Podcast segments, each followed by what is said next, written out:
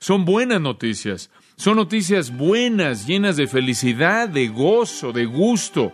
Buenas noticias de que Dios nos librará de nuestro pecado egoísta. Buenas noticias de que Dios nos perdonará y nos librará de la culpabilidad.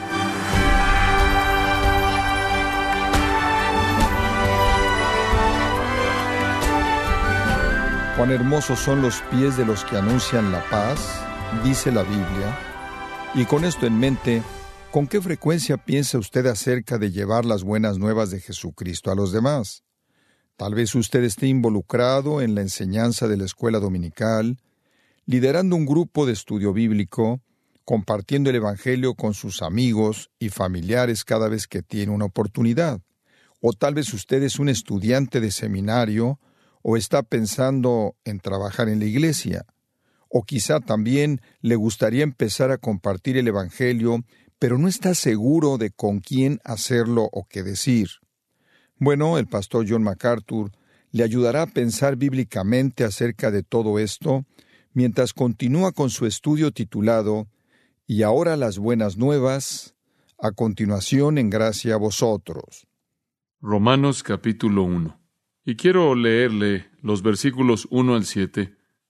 Pablo, siervo de Jesucristo, llamado a ser apóstol, apartado para el Evangelio de Dios, que él había prometido antes por sus profetas en las Santas Escrituras, acerca de su Hijo, nuestro Señor Jesucristo, que era del linaje de David según la carne, que fue declarado Hijo de Dios con poder según el Espíritu de Santidad por la resurrección de entre los muertos y por quien recibimos la gracia y el apostolado, para la obediencia a la fe en todas las naciones por amor de su nombre, entre las cuales estáis también vosotros, llamados a ser de Jesucristo, a todos los que estáis en Roma, amados de Dios, llamados a ser santos, gracia y paz a vosotros de Dios nuestro Padre y del Señor Jesucristo.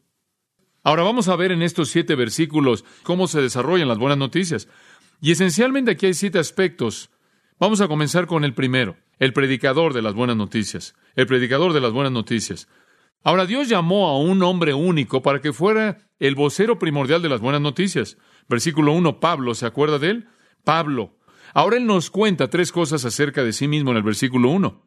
Primero, Pablo, siervo de Jesucristo. La palabra es esclavo realmente. Observe conmigo por un momento Éxodo 21. Permítame ver si le puedo dar un contexto judío para la manera de pensar de Pablo. En Éxodo capítulo 21 encontramos, descubrimos algo de la relación entre amo y esclavo, amo y siervo, entre el pueblo de Dios, conforme Dios les da unas leyes. Y en los versículos 5 y 6 leemos esto.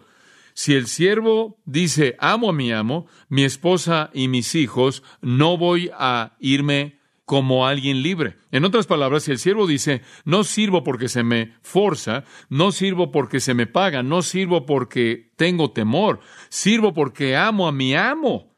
Por lo tanto, nunca voy a salir como un hombre libre. Y él era conocido como un esclavo. Y esto es realmente la esencia de la palabra dulos usada en Romanos 1. Un esclavo, un esclavo voluntario. Y Pablo está diciendo, yo soy un esclavo. Esto es algo que yo he escogido por amor, no por temor. Y habían millones de esclavos en el Imperio Romano. Pero la mayoría de los esclavos en el mundo romano, en la cultura griega, no eran tratados como personas, sino como objetos, como herramientas. Si usted quería, usted podía matar a sus esclavos. No era algo importante. Por lo tanto, algunos comentaristas bíblicos dicen acerca de este pasaje que Pablo está usando dulo solo en su sentido judío, que él solo está hablando de la afirmación de su amor y de que está hablando de la dignidad de un servicio así. Y por cierto, en el uso hebreo del concepto de siervo, alguien en los rangos más elevados podía ser un siervo. Los reyes tenían siervos, ministros que ministraban a sus necesidades reales, y entonces en un sentido hebreo, un siervo podía ser un término sublime de gran honor y gran dignidad. Por ejemplo, en Génesis 26, 24 dice que Abraham era un siervo. Números 12, 7 dice que Moisés era un siervo. En 2 de Samuel 7:5 dice que David era un siervo. Y en Isaías 53 dice que cuando el Mesías venga será un siervo. Y entonces muchos comentaristas creen que Pablo está diciendo soy un siervo de Jesucristo y que dice esto como un énfasis de la dignidad de su responsabilidad en un sentido hebreo más que en un sentido griego de menosprecio. Pero realmente creo que eso no es correcto. No es el punto de Pablo. Sí hay cierta exaltación, hay cierto honor, hay cierta dignidad maravillosa, incomprensible por ser llamado un siervo de Jesucristo. Hay un sentido en el que usted espera servir a la majestad y realeza del Rey de Reyes y Señor de Señores, y eso es verdad. Pero no es verdad separar eso de lo que los gentiles habrán entendido del mismo término. Y para el mundo griego mismo, dulos significaba esclavitud total, un esclavo, no dignidad, sino humildad. Y yo creo que Pablo quiere que veamos eso en ese sentido también. Él escoge otras dos palabras para hablar de su servicio. 1 Corintios 3 nos da una de ellas, versículo 5. Y aquí obviamente su énfasis se encuentra en la humildad.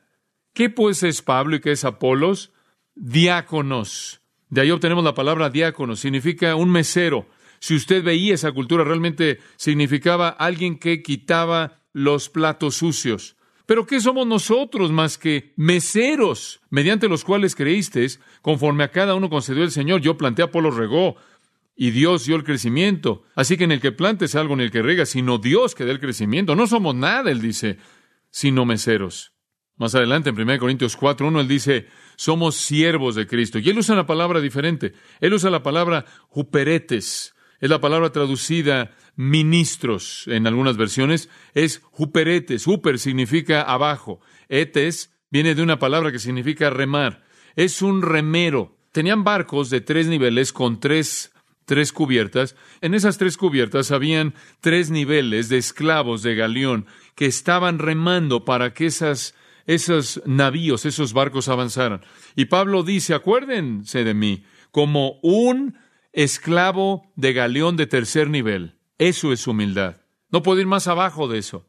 Entonces sí, creo que hay un pensamiento hebreo aquí de dignidad, de honor, de respeto, pero está mezclado de manera maravillosa con la humildad del significado del término griego, de tal manera que Pablo, de manera paradójica, se encuentra a sí mismo tanto exaltado como el siervo de Cristo, como también humillado. Una expresión de humildad y dignidad. Y esta es la ambivalencia que todo representante de Jesucristo lleva. Y entonces Pablo era un siervo con todo lo que eso incluía. Era un siervo de Cristo. Eso significaba que tenía que obedecer de manera absoluta a Jesucristo y al mismo tiempo había una dignidad que era maravillosa. En segundo lugar, el predicador del Evangelio dice, no solo soy un siervo de Jesucristo, sino también soy llamado a ser apóstol.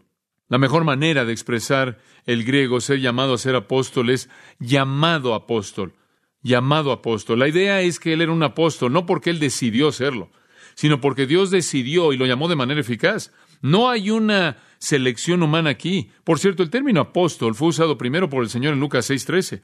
Él llamó a sus discípulos apóstoles. Ahora Pablo era llamado apóstol por Dios. Rápidamente, por un momento, acompáñeme a Hechos capítulo 9. Pablo iba camino a Damasco a perseguir cristianos, y el Señor lo detuvo y lo cegó y después vino un hombre llamado Ananías, quien cuidó de él, y en el versículo 15 de Hechos 9, el Señor dijo a través de Ananías a Pablo, Id, ve, porque instrumento escogido me es este para llevar mi nombre. ¿Él es un qué? Un instrumento escogido. No fue su decisión, fue la decisión de Dios. En el capítulo 22 de Hechos, Pablo mira hacia atrás y él se acuerda de lo que Ananías le dijo.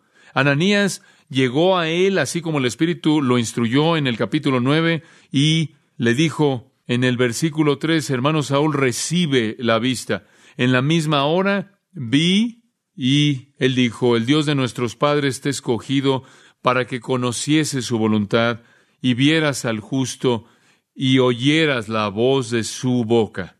Esto es Cristo, porque tú serás testigo a todos los hombres de lo que has visto y oído. Observe ahora el capítulo 26 versículo 16. El Señor dice, Pablo está recordando aquí su testimonio, pero levántate y ponte sobre tus pies, porque para esto te ha parecido a ti, para ponerte por ministro y testigo de las cosas que has visto y de aquellas en que me apareceré a ti, librándote de tu pueblo y de los gentiles, a quienes ahora te envío, para que abra sus ojos, para que se conviertan de las tinieblas a la luz y de la potestad de Satanás a Dios, para que reciban por la fe que es en mi perdón de pecados y herencia entre los santificados por lo cual, oh rey Agripa, no fui rebelde a la visión celestial, él fue llamado apóstol. De hecho, en 1 Corintios 9 él dice, ay de mí si no predicar el Evangelio. Él dice, no me den una recompensa, no me den honor, no nombren una escuela con mi nombre, no pongan una placa en la pared o construyan una estatua, oren por mí. Dios me ha dado la tarea que yo no pedí y si yo lo echo a perder estoy en muchos problemas. Y en Gálatas 1 él dijo, yo soy un siervo llamado apóstol. Y él dice, Dios me colocó en este ministerio. Y él dice en el versículo 10 de Gálatas 1, ¿acaso busco el favor de los hombres o de Dios? Si yo busco agradar a los hombres, no debo ser el siervo de Cristo. Y él dice, y les he dado a conocer, les doy a conocer que el Evangelio que fue predicado por mí no es Evangelio de hombres, porque no lo recibí de hombres, ni fui enseñado por hombres, sino por la revelación de Jesucristo. Él dice, mi llamado es de Cristo mismo. Ahora creo que esa es una palabra muy importante. Si usted va a representar al Señor Jesucristo, más vale que sepa que lo llamó usted. Yo no daría un paso hacia adelante si no estuviera seguro de que Dios me había colocado en el ministerio. Va más allá de mí ahora. El término apóstol, que es traducido ya en Romanos 1 como apóstol, significa uno enviado, un comisionado, alguien despachado, un mensajero, un embajador, un emisario. Y por cierto, en esos días tenían ciertos barcos que se llamaban barcos apostólicos. Y los barcos apostólicos no eran barcos que llevaban apóstoles, tenía un sentido secular, un uso secular. Un barco apostólico era un barco de cargamento era enviado con un cargamento para otra ciudad. Y entonces significaba cualquier cosa despachada o enviada. Y Pablo está diciendo, yo fui enviado, pero el hecho de que fui enviado no fue una decisión personal. ¿Sabía usted que el término apóstol aparece 78 veces en el Nuevo Testamento y en la mayoría de esas ocasiones se refieren a los doce y a Pablo que fueron enviados de manera especial? De manera especial. Esta semana leí la historia de un querido predicador de color. Él predicaba ahí en una pequeña iglesia en el campo. Él predicó con todo su corazón y era un hombre piadoso y humilde. Y un joven vino a predicar un domingo por la noche, que era un joven arrogante y pensaba que era más de lo que la gente realmente merecía. Y él predicó y se vio claro en su actitud que era un hombre orgulloso. Y cuando terminó, el querido predicador de color se le acercó y dijo esto, joven, ¿Usted fue enviado o usted simplemente fue? Y creo que quizás hay muchas personas que no fueron enviadas, sino que solo fueron. Pero Pablo fue enviado. Y él lo sabía porque Dios se lo había afirmado.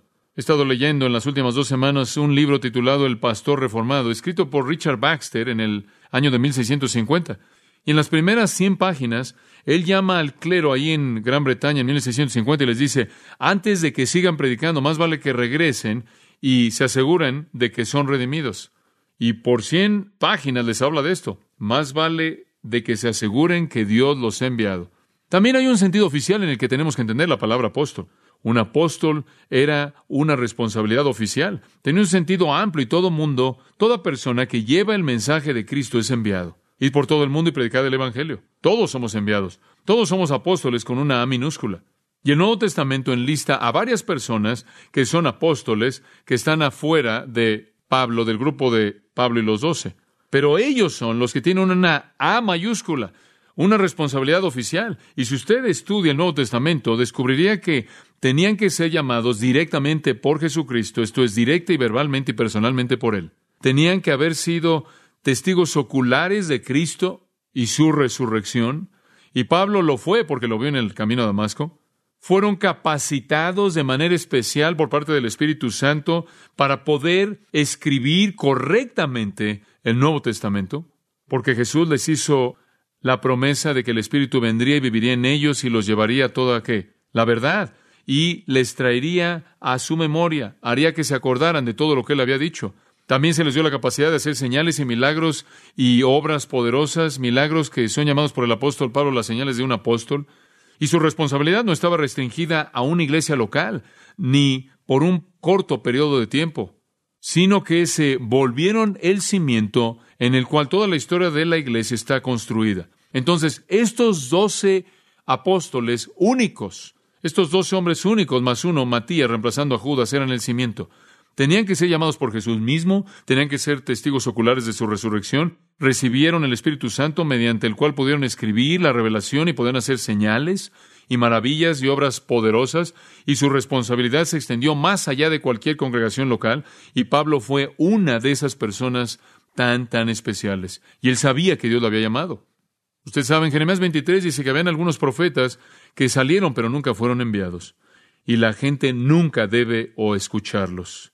Oh, amados, quiero decirles que hay tantos profetas así como ellos el día de hoy, que están allá afuera hablando, pero no deben ser escuchados. Son profetas condenados, falsos profetas. Y después están aquellos que nunca fueron enviados, simplemente salieron, no tienen la unción de Dios y no debemos escucharlos. Han corrompido a la iglesia a lo largo de todos los siglos de su existencia y continúan haciéndolo aún el día de hoy. Y entonces Pablo dice, soy siervo, dice Pablo, siervo de Jesucristo, llamado a ser apóstol. Y por cierto, él se llama a sí mismo al principio de varias de sus otras cartas, y en tercer lugar, y vamos a detenernos con este punto, apartado para el Evangelio de Dios. ¿Quiere saber algo básico? Usted no puede servir a Dios a menos de que sea apartado o separado. No puede ser hecho. Es una idea rica, rica. La palabra apartado es la idea de apartar, separar. Usted puede regresar en el entendimiento del Antiguo Testamento al capítulo 13, por ejemplo, de Éxodo, y usted verá que Dios quiso apartar para él al primogénito de los hombres, al primogénito de las bestias. Puede remontarse a números 15 y verá que Dios quiso las primicias, las primera, la primera parte de la cosecha. Y puede ir a números 8 y ver que Dios apartó a los mejores hombres, consagró a los levitas para su servicio. Y puede ir a Levítico 20 y ver que Dios tomó a la nación entera de Israel, de acuerdo con Levítico 20, 26, los separó de todas las naciones y dijo, este pueblo es santo para el Señor. Y en cada una de estas escrituras que le acabo de dar, el separar al hombre y a la bestia, el separar a las primicias, el separar a los levitas y separar a Israel, en la versión Septuaginta, la versión griega, usa la palabra aforizane. Y esa es exactamente la misma palabra que se usa aquí. Significa separación en el sentido más pleno. Esos animales y esos hijos primogénitos fueron totalmente separados al Señor. Los primicias lo mismo, los levitas igual, la nación igual. No debía haber mezcla alguna. Y Pablo sabía que una vez que fue llamado apóstol, él fue desconectado del pasado. Fariseo significaba uno separado. Y su vida entera, hasta este punto, su vida adulta, Pablo había sido un fariseo, separado a la tradición o separado para la tradición de los judíos. Ahora él dice, yo soy, por así decirlo, un fariseo separado para el Evangelio de Dios. Buenas nuevas, ya no más malas noticias del hombre. En Gálatas 1.15 él dijo, pero cuando agradó a Dios, que me apartó desde el vientre de mi madre y me llamó por su gracia. Pablo fue separado desde el vientre de su madre. En el camino a Damasco él fue separado para el Evangelio de Dios. Y después se volvió un pastor de la iglesia en Antioquía. Y en Hechos 13.2 la Biblia dice que el Espíritu Santo dijo, apartadme a Pablo y a Bernabé para enviarlos a la obra a que los he llamado. Él fue un hombre separado. El secreto de su servicio es que era un esclavo. Él se rindió de manera total al Señor. Él fue un apóstol enviado para llevar el mensaje. Llamados, él cortó el cordón. Quiero decirles que hay más gente en el ministerio del Evangelio que ven poco fruto y no ven poder, aunque pueden entender que deben ser siervos y pueden haber sido llamados, pero en algún punto a lo largo del proceso no están dispuestos a ser separados, apartarse. ¿Sería tan amable de ver conmigo una última referencia, la última que veremos por esta ocasión? Segunda de Timoteo capítulo 2. ¿Usted se acuerda de la situación en segunda de Timoteo capítulo 2? Timoteo era un siervo del Señor, siervo de Cristo. Timoteo era un apóstol con una A minúscula, no uno de los doce más Pablo, no obstante, un mensajero enviado. Pero Timoteo había llegado a un punto en su vida en el que todo estaba desmoronándose. Lo perdió. Él se desmoronó. ¿Sabe usted lo que estaba pasando? Bueno, simplemente al ver esta carta puede ver muchas cosas. Versículo 6, capítulo 1. Por lo cual te aconsejo que avives el fuego del don de Dios que está en ti por la imposición de mis manos. ¿Qué quieres decir con avives el fuego del don de Dios? ¿Cuál era el don de Dios? Bueno, el don de Dios fue la capacidad particular que tenía para el ministerio, la predicación y la enseñanza. Y eso era un don de Dios que se le dio y le fue confirmado por aquellos que tenían conocimiento y confirmado por la imposición de las manos. En otras palabras, él estaba volviéndose flojo en el ministerio. Simplemente no estaba funcionando. Y después dice, no solo no estás funcionando, sino que versículo 7, Dios no nos ha dado espíritu de cobardía. Se había vuelto tímido en lugar de valiente. Versículo 8, por tanto, no te avergüences de dar testimonio de nuestro Señor, ni de mí, preso suyo. Aquí está Timoteo, un hombre discipulado personalmente por Pablo, lo suficientemente dotado como para haber seguido a Pablo como el pastor de la iglesia Efesia. Este es el Timoteo de quien Pablo le dijo a los corintios, se los voy a enviar para que él los corrija porque él les va a recordar toda mi manera de operar de cómo hago todas las cosas. Esto fue reproducción. Este era el hijo número uno y él no está funcionando. Él es tímido y está avergonzado del Evangelio, inclusive de estar asociado con Pablo. Y capítulo 2, versículo 15, procura con diligencia presentarte a Dios aprobado como obrero que no tiene de qué avergonzarse, que usa bien la palabra de verdad. Aparentemente ni siquiera realmente estaba haciendo su trabajo, estaba cumpliendo con su trabajo con la palabra de Dios. Pero el versículo 16 dice que estaba involucrado en palabrerías profanas y vanas, luchando ahí con filosofías. Versículo 22 indica que él probablemente estaba enredándose con algunas, algunas pasiones juveniles. Versículo 23, que él estaba, él estaba involucrado en cuestiones necias e insensatas. Él carecía de gentileza. En otras palabras, todo estaba desmoronándose. Él había sido jalado por el sistema. Y la palabra le llega en el capítulo 2, versículo 4. Pablo le dice esto, Timoteo, ¿Se te ha olvidado que eres un soldado? Versículo 3. ¿Se te ha olvidado que debes soportar el sufrimiento como un buen soldado? Y se acuerdan de esto. Ningún hombre que pelea en la batalla puede enredarse con los asuntos de esta vida. Oye lo que está diciendo Timoteo. No puedes verte atrapado por las concupiscencias de este mundo. Timoteo, no puedes enredarte en la filosofía de este mundo. No puedes ser atrapado por ser avergonzado del Evangelio, por la intimidación de este mundo. No puede ser atrapado por la sociedad que busca la comodidad. Debe ser diligente en avivar el fuego del don de Dios. Timoteo, ¿se te olvidó que no debes enredarte en los asuntos de esta vida? Cuando entras al ministerio de Jesucristo, cortas el cordón, te apartas. Ese es el tipo de hombre que fue Pablo un siervo de Cristo, pero no solo eso, llamado apóstol, pero no solo eso, separado, apartado. Y él nunca se enredó con los asuntos de esta vida. He conocido a hombres que han salido del ministerio porque amaron el dinero, las posesiones. No pudieron cortar el cordón, cayeron en pecado moral. El mundo los atrajo, o estaban más preocupados por su reputación y entonces cuando tuvieron la oportunidad de hablar se aseguraron de que nunca ofendieran a nadie y al hacerlo ofendieron a Dios porque no se apartaron. ¿Qué ejemplo es Él para nosotros? Su posición fue un siervo, su autoridad fue enviado por Dios, su poder fue apartado, su mensaje, buenas noticias y buenas noticias que han venido de Dios mismo. Oremos. Padre, gracias por refrescar de nuevo mi propia alma, lo que yo soy, porque sé que este hombre es el ejemplo, porque él dijo, sed imitadores de mí, así como yo de Cristo. Que yo también sea un siervo fiel, entendiendo tanto la dignidad como la humildad de este servicio que tenga yo la afirmación de ser llamado, aunque no como un apóstol, como los doce y Pablo, sin embargo como uno enviado, construyendo sobre su cimiento, y que yo, Padre, también sea apartado, que yo no me enrede en los asuntos de esta vida, que no ceda al atractivo que presenta la debilidad de mi carne para hacer a un lado la diligencia del estudio para trazar bien la palabra, que no me vea atraído por el mundo, que no sea tímido, que no sea atraído por el mundo para avergonzarme del Señor o de aquellos que lo representan, aunque sean prisioneros, que no convierta mi ministerio, que no me resbale y convierta mi ministerio en un debate filosófico,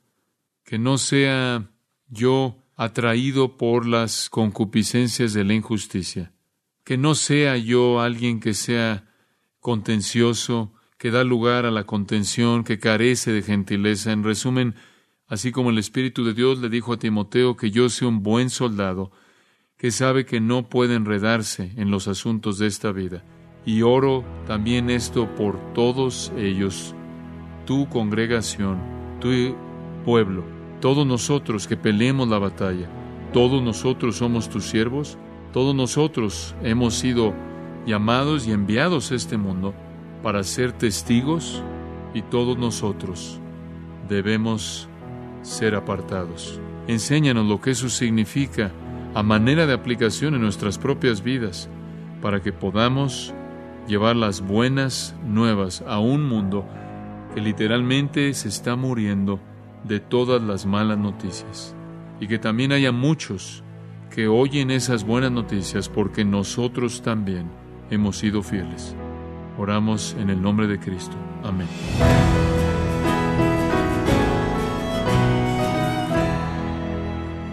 De esta forma, el pastor John MacArthur finaliza la lección de hoy en Romanos número 1. Quiero recordarle que tenemos disponible la historia completa del Señor Jesús de manera cronológica e ininterrumpida en el libro escrito por el pastor John MacArthur, Una vida perfecta. Una vida perfecta es un devocional que nos presenta una inigualable armonía de los evangelios fusionando el material acerca del Señor Jesús en un solo hilo narrativo que le ayudará a entender la escritura y a crecer en la fe. Puede ordenar su copia en gracia.org o comprarlo en su librería cristiana más cercana. Estimado oyente, recuerde que puede acceder a todos los mensajes de esta serie completamente gratis a través de nuestra página gracia.org o si lo desea, puede también adquirirlos para compartirlos con sus familiares y amigos. Si tiene alguna pregunta o desea conocer más de nuestro ministerio, como son todos los libros del pastor John MacArthur en español o los sermones en CD que también usted puede adquirir, escríbanos y por favor mencione la estación de radio por medio de la cual usted nos escucha en gracia a vosotros. Es importante conocer no solo el país y ciudad de donde usted nos escucha, sino también la radio. Para quienes contactan nuestro ministerio por primera vez, pueden solicitar una copia del mensaje de promoción sin costo alguno, un mensaje por oyente únicamente. Si usted vive en los Estados Unidos o Puerto Rico, escríbanos a Gracia Vosotros, P.O. Box 4000, Panorama City, California 91412. O puede escribirnos a través del siguiente correo electrónico radio arroba Bueno, en nombre del pastor John MacArthur y nuestro editor Alan Quiñones y del personal de este organismo, le damos las gracias por su tiempo y sintonía invitándole a que nos acompañe en la próxima edición y juntos continuar desatando la verdad de Dios un versículo a la vez, aquí en Gracia a Vosotros.